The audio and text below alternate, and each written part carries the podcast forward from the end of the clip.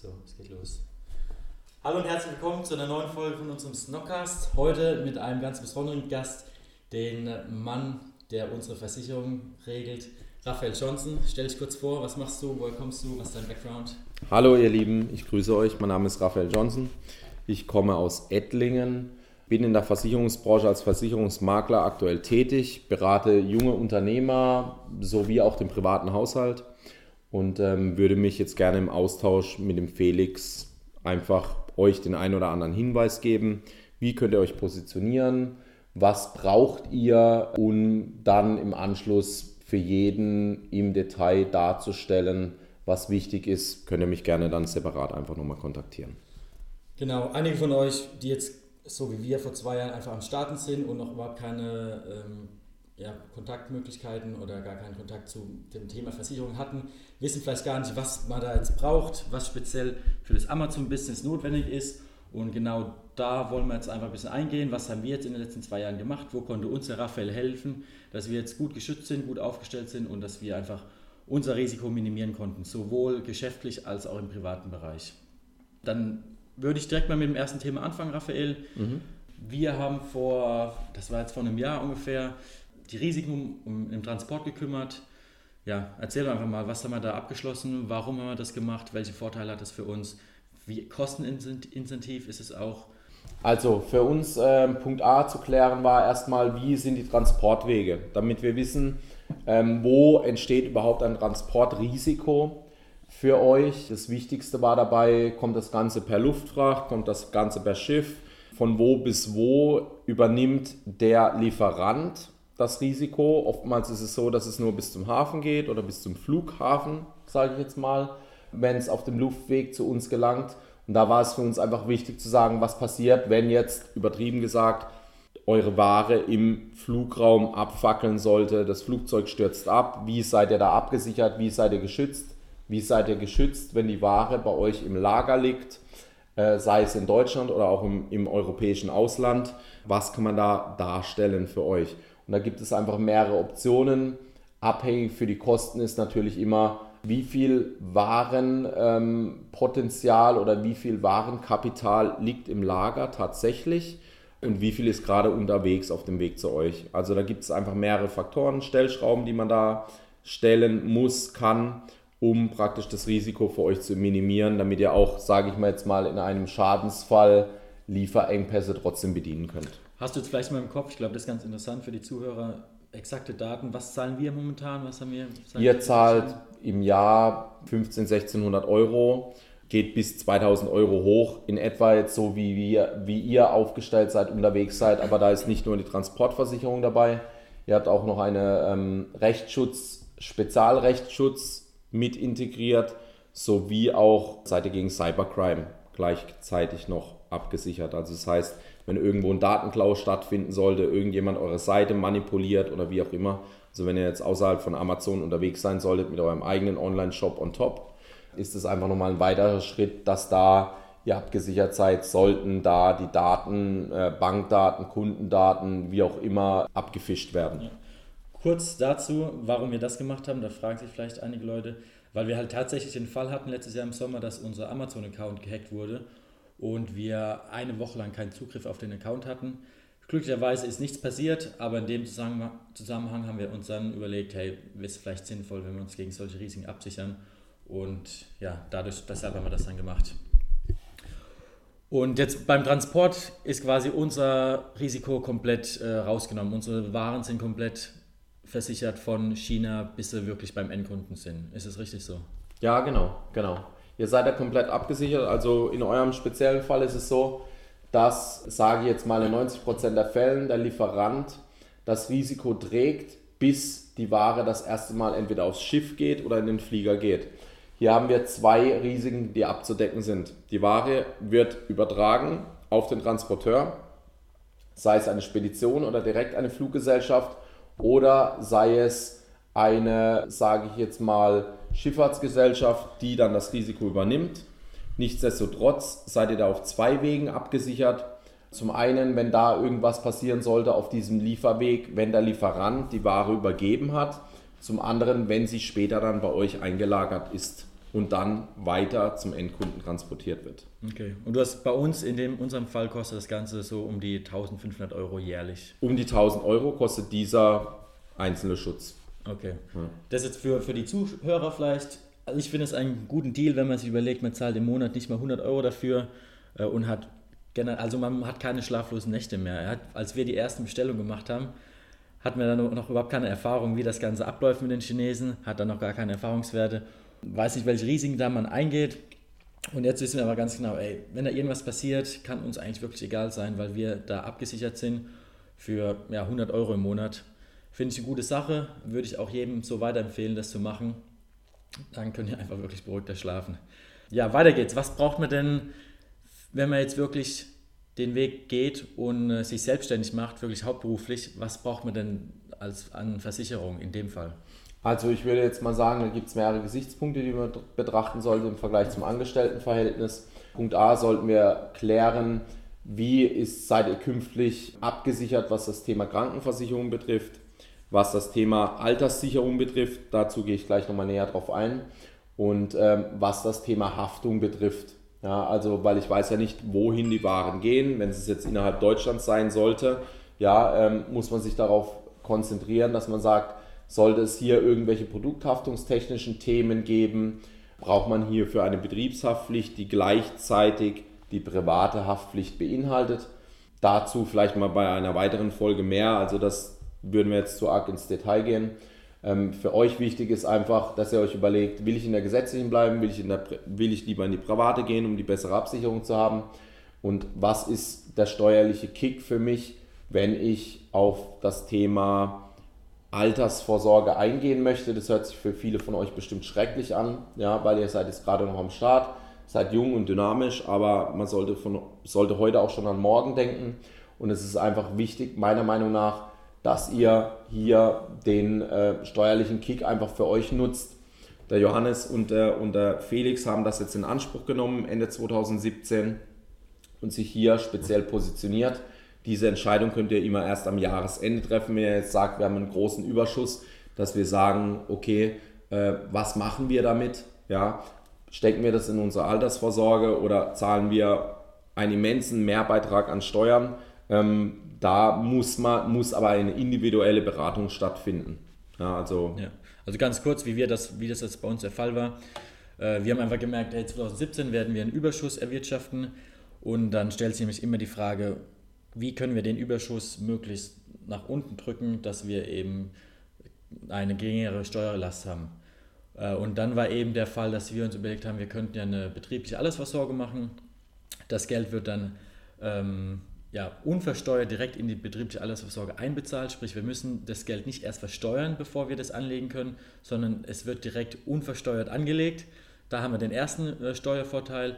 Und der zweite war dann einfach, dass wir unseren Gewinn des Unternehmens drücken können und somit eben ja, weniger Steuern auf unseren Gewinn zahlen müssen. Und bei uns ist es so, dass wir das flexibel gemacht haben. Wir können nämlich dann immer Ende des Jahres sagen, im Dezember, hey, unsere Liquidität sieht so aus, wir haben genug Cashflow, äh, wir haben Gewinne gemacht, dann möchten wir so und so viel in die BAV einzahlen. Wir könnten jetzt theoretisch auch ein Jahr aussetzen, wenn wir jetzt merken, ey, irgendwie stimmt es mit der Liquidität nicht, ähm, es wird uns zu eng. Und dann können wir da einfach sagen, ey, wir, wir pausieren jetzt ein Jahr und zahlen ja nichts ein. Und das finden wir für uns eine super Lösung, hat echt viele Vorteile. Und dann müssen wir uns auch nicht mehr so arg mit dem lästigen Thema Altersvorsorge beschäftigen, weil wir wissen, ey, da ist was gemacht ähm, wir haben frühzeitig angefangen und bis wir mal in Rente gehen, äh, ist da ausreichend vorgesorgt und ja, können da sorgenfrei sein, was es alle angeht. Raphael, ich möchte noch mal ein bisschen drauf eingehen, was jetzt der private Bereich angeht. Mhm. Ähm, was hast du da uns angeboten? Was hat für uns jetzt Sinn gemacht? Im privaten Bereich, das Wichtigste ist ja für euch Unternehmer, sage ich jetzt mal, dass ihr unabhängig zu jedem Zeitpunkt von überall aus der Welt arbeiten könnt. Ja? Jetzt habe ich mich da ähm, nochmal detailliert mit dem Felix auch drüber unterhalten. Macht das Thema ähm, Berufsunfähigkeit Sinn? Ja, nein. Seine Antwort dazu war, ähm, ich kann von überall aus der Welt arbeiten. Wenn es sein muss, habe ich jemanden, dem ich diktieren kann oder kann das Mikrofon meine einsprechen. ich weiß nicht, meine Antwort war, meine äh, Berufsunfähigkeitsversicherung ist der Johannes und seine BU bin ich. Raphael und ich sind immer so ein bisschen am Diskutieren, weil er will natürlich äh, uns den bestmöglichen Schutz bieten. Und Johannes und ich äh, sind eher der Meinung, dass wir das Thema Versicherung relativ so schlank wie möglich ähm, angehen wollen und haben uns deshalb gegen eine BU entschieden. Ja, aber wir haben trotzdem ein äh, paar andere Sachen gemacht, die im Endeffekt dann auch definitiv sinnvoll sind und notwendig. Ganz wichtig und kriegsentscheidend für euch ist, ihr werdet ja irgendwann, sage ich mal, Kapital brauchen, um weiter wachsen zu können. Ja? Und ähm, hier sind wir einfach an einen Punkt gelangt, bei dem wir ähm, festgestellt haben, okay, die Banken wollen eine gewisse Sicherheit. Ja, auch wenn du als junger Mensch zur Bank kommst, mit nichts in der Hand, in Anführungszeichen, außer deinem Unternehmen, außer deiner Vision. Ja, so wie es ja bei uns auch war. Genau, richtig. Und bevor die Bank sagt, ja, okay, wir gewähren euch einen gewissen Kreditrahmen, sei der jetzt 100.000, 200.000, 300.000, 400.000, muss man eine entsprechende Absicherung machen. Sobald man einen Partner hat, auf jeden Fall. Wenn du selber alleine dein Business führst, wird es auch unumgänglich sein, dass du praktisch eine Risikolebensversicherung abschließt. Bei euch beläuft die sich jetzt irgendwo ähm, zwischen 4 bis 5 Euro im Monat für den Kreditrahmen, den ihr haben wolltet, ähm, pro Person. Und ich glaube, das ist jetzt ein geringes Risiko, dieses Geld zu investieren, aber das hat den ganzen Prozess der Finanzierung extrem erleichtert. Ähm, da wir im Finanzwesen auch sehr gut aufgestellt sind, ist es für uns ein leichtes, hier auch für euch einen entsprechenden Kooperationspartner zu finden. Es sei denn, ihr habt schon eine Hausbank, in der ihr einen entsprechenden Partner habt. Worauf ihr achten müsst, ist einfach, ähm, die Bank wird versuchen, euch relativ langfristig mit ihren Versicherungsverträgen zu binden. Das bedeutet, ihr müsst darauf achten, dass ihr maximale Laufzeit habt, wie es jetzt bei dir und beim Johannes war, Felix, dass ihr maximal ein Jahr eine Laufzeit habt. Ich als Makler bin dazu angehalten, meine Mandanten immer so entsprechend zu beraten, dass sie das beste Produkt zum besten Preis bekommen mit der besten Leistung. Ja? Und das kann ich nicht erwirken, wenn ich einen Dreijahresvertrag euch umgeschnallt hätte. Ähm, deshalb haben wir jetzt hier auch wieder zueinander gefunden. Das Ganze hat damals über die R&V bei euch stattgefunden. Wir wollten oder haben für die Zukunft als Ausblick und Ausrichtung einfach die Zielsetzung, um zu sagen, ähm, wir wollen das Ganze attraktiver und kostengünstiger für euch darstellen ohne dass die Leistung darunter leidet. Ja, also nochmal kurz für die Zuhörer. Wir haben eben den Kredit bei der Volksbank aufgenommen und die Volksbank hat eben den Verbundpartner, die RV-Versicherung und in dem Zusammenhang haben wir eben dann, weil es von der Bank so gefordert wurde, eine Risikolebensversicherung abschließen müssen. Sprich, wenn jetzt äh, mit, ja, da, da sichert sich die Bank einfach gegen unseren Todesfall ab. Sprich, Johannes oder ich, einer von uns stirbt und dann will die Bank trotzdem noch äh, die Sicherheit haben, dass der Kredit zurückgezahlt werden kann. Und deshalb muss man eben eine Leben, äh, Risikolebensversicherung abschließen. Haben wir dann bei der RV gemacht. Das Ganze war ja irgendwie nicht so dolle. Und ähm, jetzt sind wir zum Raphael gewechselt und er hat uns da geholfen, eben günstiger äh, und ja, für uns besser einfach das Ganze ähm, zu regeln. Genau. Ähm, was haben wir noch gemacht? Wir haben die BAV gemacht, die Risikolebensversicherung haben wir gemacht für den Kredit. Mhm. Äh, ganz am Anfang haben wir noch die private Haftpflicht gemacht. Ähm, und eure private Krankenversicherung geregelt, da ihr da in dem Fall einfach besser aufgestellt seid, wie wenn du jetzt in die gesetzliche eintreten würdet. Ähm, Was für Vorteile haben wir jetzt bei der privaten? Ihr habt bei der privaten einfach den Vorteil, dass ihr äh, im Vergleich zur gesetzlichen einfach eine bessere Möglichkeit habt, im Extrem, man muss es einfach so ausdrücken, im extremen Krankheitsfall besser abgesichert zu sein und euch auch aussuchen könnt, in welche Klinik gehe ich, welcher Arzt behandelt mich. Ihr habt Chefarztbehandlung mit zwei Bettzimmer. Ich glaube, das ist für euch gerade speziell, wenn euch was zustoßen sollte. Wir gehen immer vom Worst Case aus, ähm, dass ihr schnell genesen seid und schnell wieder an den Laptop sitzen könnt, und um, um arbeiten zu können. Ja, und dafür müssen, haben wir die, die besten Voraussetzungen geschaffen, um hier zu starten. Das Problem ähm, im Verhältnis zur gesetzlichen ist einfach, dass hier der Maßstab genommen wird, wie viel Umsatz wird erwirtschaftet. Wir reden nicht von Gewinn, sondern wie viel Umsatz wird erwirtschaftet. Wenn zu viel Umsatz erwirtschaftet wird, kommst du in die höchste Stufe in der gesetzlichen und da zahlst du selbst als junger Mensch 900 Euro Beitrag. Also bei euch beträgt der Beitrag glaube ich, bei 200. dir und bei Johannes um die 200, zwischen 200 und 300 Euro. Bei mir sind es also, 253 und beim Johannes sind es ein paar Euro weniger, weil er ein Jahr jünger ist. Genau, genau. Und die Thematik ist natürlich, es ist in, je interessanter, je jünger du bist natürlich, weil da dein Krankheitsbild im Rückblick zwischen fünf bis zehn Jahre betrachtet wird. Und ähm, je jünger man ist, desto jünger, desto jünger und so günstiger ist der Beitrag. Ähm, ja, also da sollte man auf jeden Fall den Hauptfokus drauf legen, um zu sagen, okay, ich möchte mich privat absichern, um im Worst-Case-Fall so schnell wie möglich wieder einsatzbereit zu sein. Was würdest du sagen, wann ist es äh, sinnvoll, wenn man jetzt sich gerade erst selbstständig gemacht hat, in eine private zu wechseln und wann würdest du sagen, äh, ich glaube, jetzt ist noch ein bisschen zu früh, ich würde das Ganze noch ein bisschen ruhiger angehen lassen, in der gesetzlichen erstmal noch bleiben.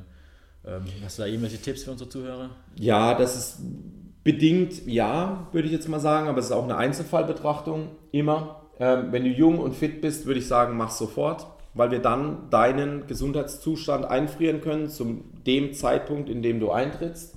Und du wirst auch auf jeden Fall weniger Geld bezahlen, wie wenn du in der gesetzlichen bleibst. Ähm, das ist immer eine Einzelfallbetrachtung. Also wichtig wird es auf jeden Fall und es kann jederzeit ein Statuswechsel erfolgen, wenn du das Ganze zu 100% machst. Wenn du jetzt anfängst als junger Student und machst nebenher deinen Online-Shop, würde ich sagen, bleib bei deinen Eltern erstmal noch mitversichert. Sobald du den Schritt gehst, um zu sagen, ich gebe jetzt 100% Power, ich habe mein Studium beendet oder bin so erfolgreich, dass ich sage, ich habe keine Zeit mehr, mein Studium zu beenden, dann sollte man das auf jeden Fall ins Auge fassen. Okay. Und ja, einen großen Vorteil, den wir noch gar nicht angesprochen haben, ist ja, dass die private Krankenversicherung nicht, äh, sich die Beiträge nicht nach deinem Gehalt ähm, ja, genau. orientieren, genau. so wie, wie, das bei der gesetzlichen ist. Sprich, bei der gesetzlichen steigen die Beiträge mit deinem Gehalt weiter. Mit deinem Umsatz. Ja, bei Umsatz. Unternehmern. Bei Unternehmern. Okay. Ja. Ähm, und wir haben jetzt eben müssen eben keine höheren Beiträge zahlen, wenn wir unser, unser Gehalt oder unser Umsatz Nein. steigt. Also da richtet sich lediglich nach dem Alter und nach dem Gesundheitszustand. Jetzt haben wir mal alles abgedeckt, was so, äh, was brauchst du als Privatperson, wenn du dich äh, selbstständig machst? Was sind die Risiken, die du im Transport beachten musst? Was kann man für die Altersvorsorge machen? Äh, wie sieht es mit der Krankenkasse aus? Das sind so die Sachen, wo wir uns jetzt in den ersten zwei Jahren drum gekümmert haben, wo wir uns, wo wir abgedeckt haben. Was sind jetzt die weiteren Schritte, wenn wir jetzt äh, in unserem Fall, kannst du uns ja mir mal einfach einen Tipp geben, wie wird es bei uns weitergehen, was kannst du uns empfehlen, wenn man jetzt das alles schon gemacht hat, man ist, äh, steht da auf äh, einem guten Fundament, ist da jetzt erfolgreich, wie geht es dann weiter? Also es gibt, gibt dann weitere Schritte, weil ähm, ihr, ich habe vorhin schon mal erwähnt, heute schon an morgen denken.